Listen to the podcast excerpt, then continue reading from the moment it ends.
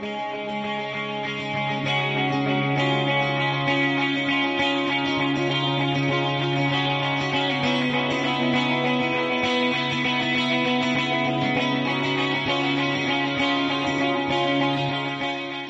de nuevo a todos, bienvenidos una vez más a los Franklin Talks. Han sido muchos los acontecimientos que han ocurrido en estas últimas semanas, destacando en particular la aclamada victoria del Partido Demócrata en las elecciones generales del pasado 3 de noviembre y el futuro nombramiento de Joe Biden como presidente de los Estados Unidos. Una celebración marcada a su vez por Kamala Harris, que hace historia como la primera mujer negra vicepresidenta de los Estados Unidos. Y su figura nos va a servir de hilo conductor en esta octava entrega de los Franklin Talks. Desde la primera ola feminista a principios del siglo XIX hasta hoy, la mujer estadounidense ha ganado importantes batallas en la igualdad de derechos y oportunidades. Sin embargo, diversos indicadores demuestran una todavía existente desigualdad en lo relativo al salario, la discriminación sexual, la carga familiar y doméstica y lo que es aún más importante, la violencia contra la mujer. La igualdad de derechos y oportunidades forma parte del ideario y la motivación de las mujeres políticas en los Estados Unidos. Son verdaderas barriers breakers inspiradas por las mujeres que hicieron historia. Y en el año 2020 el fenómeno se vuelve a engrandecer. Para hablar de ello, estoy acompañado de dos grandes especialistas en política femenina norteamericana. Ellas son Cristina Crespo Palomares y Estefanía Cruz Lera. Bienvenidas, es un placer contar con vosotras, chicas. ¿Qué tal estáis? Hola, ¿qué tal? ¿Cómo estás? Hola, excelente y un gusto estar aquí compartiendo la mesa con Cristina, eh, de la mano de tu conducción, Antonio. Gracias. Cristina Crespo es coordinadora general y directora de Relaciones Externas del Instituto Franklin OAH, doctora en estudios norteamericanos por la Universidad de Alcalá, máster en estudios europeos por la Heriot Watt University de Edimburgo, licenciada en traducción e interpretación por la Universidad de Málaga imparte docencia en el Máster de Estudios Norteamericanos de la Universidad de Alcalá, en el programa Study Abroad in Spain y en el Máster de Enseñanza del Instituto Franklin UH. Es editora de la revista Tribuna Norteamericana y analista del blog Diálogo Atlántico y diversos medios de comunicación nacionales e internacionales. Es además alumni del Departamento de Estado de los Estados Unidos y formó parte del programa de jóvenes líderes de la Embajada de Estados Unidos en el año 2014. Su investigación se centra en la política norteamericana y las relaciones España-Estados Unidos.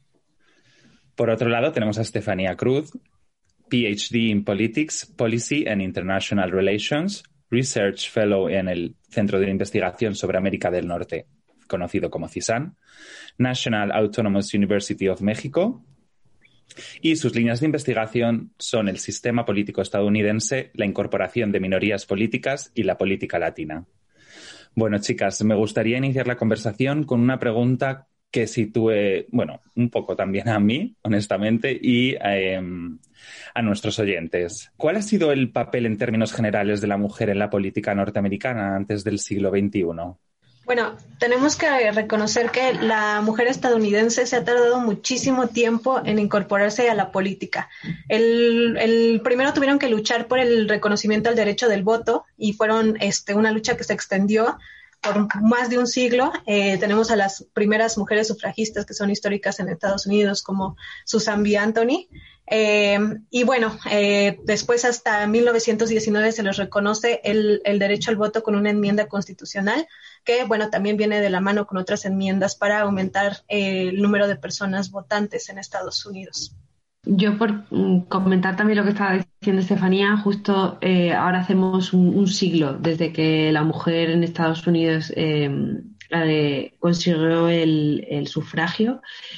Y mm, creo que es importante distinguir en lo que ha sido la, participación eh, a través del voto y lo que ha sido y es en este momento la participación activa en la política en cuanto a representación se refiere porque esto segundo es mucho más lento.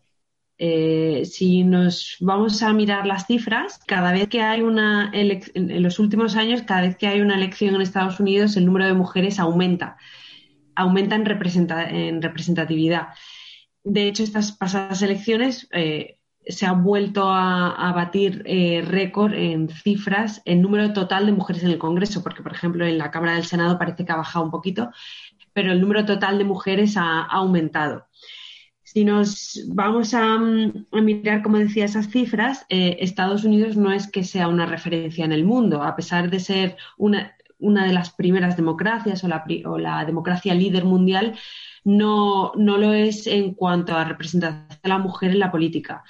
Eh, porque esta no, no, llega a un 25%, está en torno al 23, 23 y algo por ciento. Si hablamos en términos federales de todo el Estado, pues sí, vemos que hay tres mujeres en, como sabemos, en la Corte Suprema, en lo que sería el Tribunal Supremo, y, que hay en este momento eh, siete mujeres en el gabinete presidencial, todavía hablando de la administración Trump. En cuanto al Congreso, y no el de las pasadas elecciones, porque todavía no han tomado posesión, que como sabemos toman posesión en enero, sino el, anterior, eh, vemos que, que, la Cámara de Representantes está en torno a un 23%, porque hay unas 100 mujeres, y en el Senado unas 26 mujeres de, de 100. Es decir, estamos ahí en el 23-25% más o menos de, de los, eh, de la representatividad.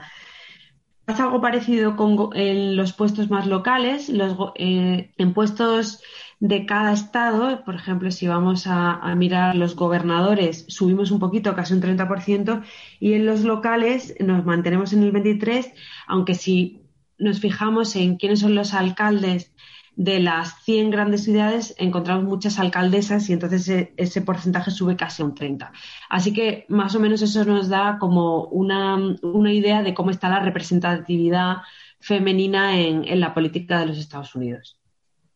Sí, bueno, y aunado a, a las cifras que, nos, que nos presenta Cristina, creo que también esta incorporación más lenta de las mujeres a la política estadounidense tiene que ver con que no basta que se les haya reconocido el voto, bueno, curiosamente, antes de que se reconociera el voto de las mujeres, ya había sido, ya un par de mujeres habían sido electas al Congreso por parte de hombres y por esfuerzos por movilización de recursos de las mujeres, con la promesa de que se les reconociera el voto.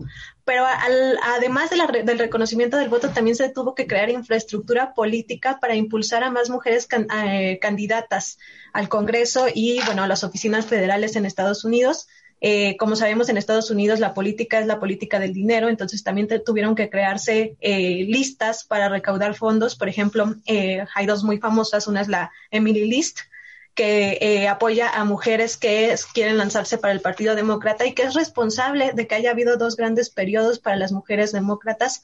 Eh, uno fue el año de 1992, donde se llegó un récord histórico, y el otro, pues ya, ya nos comentaba Cristina, es el, el año de 2018, cuando más mujeres demócratas llegan al Congreso. Y bueno, por el otro lado, en el caso republicano se creó la Wish List, que eh, pues también eh, se logró que en el 1992 más mujeres republicanas llegaran al Congreso. Y algo que complementa toda esta información que, que nos ha eh, compartido Cristina sobre los cambios y los avances en las, de las mujeres en el Congreso y en las oficinas este, federales y, y locales, es que curiosamente las elecciones de 2020 son un récord para la mujer republicana. Eh, parece que más mujeres republicanas han llegado a, ocupar este asientos, bueno, escaños en el Congreso de Estados Unidos. Entonces parece que esta ola que se venía dando desde 2018 de, empoderar políticamente a las mujeres, esta ola demócrata contagió también a el Partido Republicano para que más mujeres republicanas llegaran al Congreso. Eso es muy interesante, Estefanía. Em, porque siempre creo que asociamos un poco eh, la evolución de, y el la evolución sí del papel femenino ¿no? en la política y lo asociamos mucho al Partido Demócrata, pero en cambio también pues sí se ha visto se ha visto no ha afectado, pero influenciado probablemente el Partido eh, Republicano, como mencionas. Además, siempre hemos hablado mm, de la mujer, ¿no? Como candidata a la presidencia de Estados Unidos, pero como también mencionaba Cristina, eh, ocupan diversos lugares dentro de la política norteamericana y esto se ha visto incrementado con el paso de los años. Mi siguiente pregunta es, ¿Tiene relación el nuevo papel de la mujer en la política norteamericana con un aumento del interés por la inclusión de minorías de tipo racial, étnico o cultural? Es interesante que, tanto el último, en estas pasadas elecciones como en las anteriores, en la midterm del 18, lo que se ha visto además no solamente es un aumento del número de mujeres eh, que ocupan estos cargos, sino la gran variedad de, de, tipo de mujeres, es decir, em, en cuanto a, etnia, religión, mm, orientación sexual. Es decir, eh, la representatividad es muy variopinta. Em, hemos visto, pues, eh, y, esto, esto ocurre sobre todo en el Partido Demócrata, pero también porque, porque el Partido Demócrata es el que eh, precisamente aglutina el mayor número de, bueno, de grupos sociales eh, en cuanto a, los votantes se refiere. Y como decía, pues em, vemos que hay eh, mujeres eh, latinas, afroamericanas, chinas y también vemos musulmanas que además se, se, exponen y se, se manifiestan con, con su religiosidad, con su velo. Y, vemos, em, y vemos que efectivamente eh, todas estas, eh, estas mujeres también eh, es la política identitaria de los Estados Unidos, que muestran no solamente su, su papel de mujer, sino también su identidad racial o, religiosa. Hay un tema mm, interesante que, que creo que merece la pena destacar, que estaba comentando Estefanía, sobre la mm, la movilización de las mujeres dentro del Partido Republicano, que, ha habido muchas más mujeres que se han presentado y muchas de ellas han ganado la elección. Eh, creo que sería interesante destacar que las mujeres no son un grupo homogéneo, sino que son un grupo muy heterogéneo y que, el, em, que su motivación eh, a, presentarse a una elección es totalmente distinta. Y, creo precisamente que se han movilizado dentro del Partido Republicano por cuestiones eh, que afectan a los valores más, más tradicionales o más conservadores de, los Estados Unidos, del país.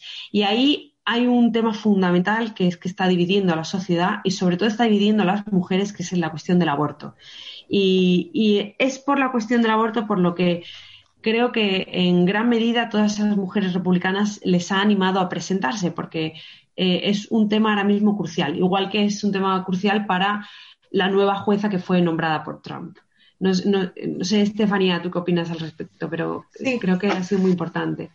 Sí, coincido totalmente con, lo que mencionas. Eh, se cree popularmente que el hecho de que haya más mujeres en, el gobierno va a traer una ola progresista, pero no necesariamente. La verdad es que hay muchas interseccionalidades que influyen en las identidades políticas de las personas. El género es una de ellas, también la etnia, también la clase, también la raza, y todo esto es una combinación sobre pues cuál va a ser la agenda política que, que van a estar impulsando. En el caso de las mujeres republicanas, sí coincido con Cristina, muchas están impulsadas por esta agenda conservadora, pero pasó también algo curioso, sobre todo en, las mujeres que llegaron a la Casa de Representantes. Las candidatas que llegaron de minorías eh, raciales eh, estuvieron ahí para cambiar de color el escaño, es decir, eh, era un escaño azul, demócrata, y entonces ponen, por ejemplo, a dos cubanas, mujeres, obviamente republicanas, que logran quitarles escaño a los demócratas. Entonces, pues ya cuando vemos esta interseccionalidad, eh, nos explica bien por qué esa mujer fue apoyada en, ese, en esa posición política. Lo mismo pasó en el caso de California, la primera coreana estadounidense, eh, que también fue, eh, llega por el partido este, republicano, pero también para cambiarle de color el asiento a, California. Y, y, bueno, también yo creo que es normal que el Partido Republicano reconozca que las mujeres son una fuerza política. Eh, también en el Partido Republicano las mujeres están jugando un papel muy importante. Yo creo que se vio mucho en la convención eh, republicana. Digamos que las principales voceras fueron Ivanka Trump y Nikki Haley, que fue la ex embajadora ante Naciones Unidas con, Donald Trump. Entonces también se está reconociendo mucho el papel de la mujer eh, y se le está tratando de dar mayor voz. En el caso del, tema del aborto, sí, coincido totalmente que, la nominación de Amy Coney Barrett nos demuestra que no necesariamente las mujeres van a ser una fuerza progresista, transformadora en la política, pueden ser al contrario, una, fuerza que paralice las grandes reformas que el país está necesitando. Y bueno, curiosamente se enfrenta a dos perfiles totalmente distintos con la jueza Sotomayor, que también rompió muchísimas barreras raciales, este, culturales e históricas, y con Elena Keegan, que también fue la primera decana, por ejemplo, de Harvard. y también este, ha, trabajado muchísimo por el empoderamiento de las mujeres y bueno, por el otro lado está esta persona, eh, Amy Coney Barrett, conservadora, católica, de un perfil más estándar dentro de la sociedad estadounidense. Entonces esto nos demuestra la pluralidad de las mujeres en Estados Unidos actualmente. Movimientos como el Me Too han puesto de manifiesto el fracaso de las instituciones en cuanto a una sociedad libre de acoso y abusos sexuales, o, por ejemplo, la llegada al Tribunal Supremo del juez Kavanaugh acusado de abuso sexual. ¿Qué fracasos ha habido en la conquista de un papel más predominante de la mujer en la política norteamericana?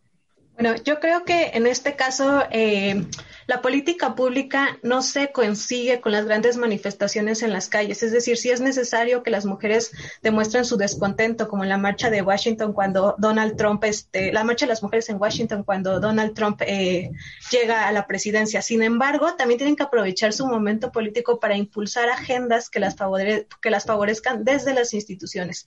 Algo que hemos visto es que, por ejemplo, a pesar de que tuvimos los movimientos como Me Too, no tenemos ninguna legislación en Estados Unidos que disminuya el acoso, que penalice el acoso, al menos a nivel federal. Sí hay muchísimos avances a nivel estatal.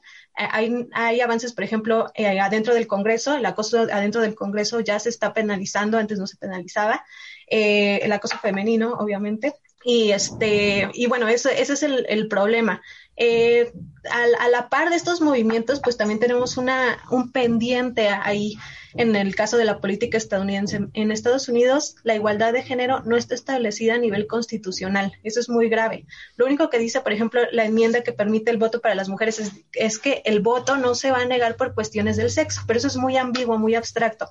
Lo que las mujeres están luchando ahorita en Estados Unidos es porque se establezca la enmienda por los derechos igualitarios, es decir, que a nivel constitucional diga hombres y mujeres este, son iguales ante la ley. ¿No? Eso a lo mejor nos parece muy obvio en otros contextos, pero en Estados Unidos no está pasando. Entonces, cuando vemos que no se están logrando canalizar estas fuerzas del activismo social en transformaciones al interior de las instituciones, pues hay, que revisar pues la estrategia política de estas organizaciones que están impulsando estos movimientos. No sé, no sé qué opina al respecto, Cristina. Bueno, pues yo, yo estoy totalmente de acuerdo con, con lo que comenta Estefanía, de eh, que al final los fracasos es, eh, se centran más en lo que ha conseguido, lo que no ha conseguido la mujer, sobre todo a, nivel legislativo. Em, y en ese sentido eh, es cierto que el tema de, la igualdad todavía no está reconocido en, en la Constitución y temas tan importantes como la brecha salarial todavía no no han tenido una solución. Eh, también es importante destacar en todo este tema que estamos hablando que, que muchas mujeres eh, han empezado su carrera política en los últimos años, sobre todo mm, diría que desde la llegada de, Trump a, la Casa Blanca y, estos, estos resultados se van a ver eh, dentro, no en estas elecciones, sino quizá dentro de dos años o incluso dentro de cuatro años o incluso dentro de diez años porque muchas mujeres han iniciado su carrera política, cuesta mucho eh, hacer carrera política en los Estados Unidos, como comentaba Estefanía, el tema de la recaudación de fondos, de las listas, y, esto ha hecho que muchas mujeres se, animen, se movilicen para, para participar en la vida política, y bueno, y eso es lo que eso es lo que vamos a ver en los próximos años. A mí me parece muy interesante esto que mencionas, Cristina, porque yo veo dos generaciones contrapuestas. Por un lado están este grupo de mujeres, pues como Hillary Clinton, como Susan Rice, como Linda Thomas, que va a ser ahora la embajadora ante Naciones Unidas con Biden, que son mujeres pues un poco más viejas, más experimentadas en la política de Washington, que vienen de movimientos este pues totalmente de otro siglo y por el otro lado vemos a las mujeres del escuadrón, a unas mujeres más este jóvenes, incluso ahora el Partido Republicano también acaba de elegir a, la republicana más joven para para que llegue al Congreso que pues traen otra agenda totalmente distinta, otra agenda política totalmente distinta y otra forma de hacer política distinta de, de las otras mujeres. Entonces lo que siento que va a pasar a corto plazo en este en la política estadounidense es que van a tener que negociar una agenda en común, algo que sea la plataforma política de las mujeres estadounidenses. Y ahí es cuando eh, retomamos el punto anterior que, veníamos discutiendo, ¿no? que las mujeres no son un bloque monolítico y cada una tiene una visión totalmente distinta. Entonces, esta negociación política creo que va a ser muy rica, pero también va a ser, eh, pues va a estar llena a veces de conflictos y, de contrapuntes entre ellas. No sé qué opinas. Totalmente de acuerdo. Hay una brecha generacional eh, importante y además hay una brecha, em, como, como mencionábamos antes, de, tema de, representatividad de, distintas culturas, de distintas eh, razas, religiones y, ahí es donde se va donde se va a barajar todo en el Congreso y la nueva forma de hacer política también eh, bueno ya lo vemos la participación de muchas de ellas a través de las redes sociales cómo se manifiestan en Twitter cómo hacen campaña ahí lo están lo están un poco dejando entrever es muy, muy interesante lo que comentáis y sobre todo también desde ahora, después de un periodo ¿no? que, que ha sido tan importante como las elecciones que han tenido este año. ¿Podríamos decir que sigue existiendo ese llamado o denominado techo de cristal en la política? Y no solamente me refiero en Estados Unidos, ya que, bueno, Estefanía está en México y tú, Cristina, estás en España. ¿Cómo diríamos que es la, eh, o sea, cómo eh, este techo de cristal a nivel global tiene recorrido por, o sea, por la actualidad, en la actualidad en la que nos encontramos en diferentes políticas alrededor de todo el globo? Precisamente según un informe de la ONU sobre la, representación de las mujeres en, la política, España, eh, España está en un puesto bastante alto. En cuanto a lo que es representatividad de cargos ministeriales, España está incluso mm, el primer puesto, pues porque eh, ahora mismo de las 17 carteras que hay, 11 son ocupadas por mujeres. Eso significa un 64%. Sin embargo, en Estados Unidos es eh, baja muchísimo, baja al puesto 68 porque ahora mismo de 23 carteras eh, solamente 5 están ocupadas por mujeres. En el caso de los parlamentos, por ejemplo, de, lo que sería la Cámara Baja y la Cámara Alta, ahí ya no estamos tan bien en España porque vamos al puesto 13, pero Estados Unidos vuelve a estar mm, bastante peor porque ocupa el 78, ya hablábamos antes de las cifras. Entonces, en España sí que vemos que mm, que la representatividad de la mujer en la política sí que se sí que se tiene en cuenta, sobre todo porque ha habido políticas de cuotas, porque es un tema que que en los últimos años se ha hablado mucho y se, y se intenta cada vez más todos los partidos políticos incorporan mujeres y, existe ya esa esa cultura de la representatividad eh, de la mujer en la política española. En cambio, en, Estados Unidos no se ha visto tanto. No se ha visto tanto, pero también tenemos que entender el sistema político americano. Y uno de los inconvenientes que, creo que existe es que, eh, como decía, el tema de hacer carrera política no eh, y de, y de mm, la recaudación de fondos, etcétera, no es una cosa de, un día. Eh, se tarda mucho en construir una figura política y además se tarda se tarda mucho en lo que sería echar, por llamarlo de alguna manera, al incumbent, a la persona que ocupa el cargo. La persona que ocupa el cargo siempre cuenta con ventaja sobre las personas nuevas que se presentan. Si tenemos en cuenta que la gran mayoría de esos cargos, de esos escaños o de esos puestos han estado ocupados por hombres, es mucho más difícil que venga una persona nueva. Si esa persona nueva además es mujer, que es más desconocida, con lo cual doble esfuerzo porque tiene que darse a conocer, eh, el trabajo es, es mayor. Eh, por eso es tan importante el papel de esas asociaciones eh, que apoyan a, esas mujeres para, eh, sobre todo para financiación de la carrera, pero también para, para enseñarles las distintas herramientas para poder presentarse e iniciar esa carrera política. Bueno, en el caso mexicano eh, tiene contrastes con el caso español que, que menciona este, Cristina. México fue de los este, últimos países en América Latina en reconocer el voto para las mujeres pero curiosamente, igual que en España, se establecieron sistemas de cuotas, principalmente a nivel de los partidos políticos que tenían que cumplir con cierto nivel, eh, número de nominaciones para las mujeres. Y bueno, esto tuvo efectos inmediatos. Eh, por ejemplo, ahorita en México, el Congreso mexicano es 51% femenino y este 49% masculino. Eso no se refleja mucho en otras posiciones que se supone que están asociadas a mayor liderazgo político, como son las secretarías de Estado eh, carteras, me parece que, que, las ha denominado este, Cristina. Eh, ahí sí las mujeres están, este, no, no tienen una buena representación política en México porque, bueno, existen todavía estos estereotipos de que son eh, posiciones políticas que requieren respuesta rápida, un, menor manejo, un mayor manejo de crisis, mayor liderazgo, eh, mayor eh, personificación del líder que está a cargo de la oficina y que, bueno, no se asocian supuestamente con, con las mujeres en, en la política. algo que ha pasado, por ejemplo, en el caso mexicano es que se ha, se ha regulado bastante eh, para castigar más la violencia política contra las mujeres. Y esto tiene que, bueno, me permite tender puentes con el caso estadounidense, que parece que esto no sucede. Aparte de que en Estados Unidos no hay cuotas, como, como ya lo mencionó Cristina, eh, se espera que las mujeres se incorporen de forma natural y gradual a la política también eh, se permite muchísimo la falta de ética política y la agresión en la, en la esfera pública.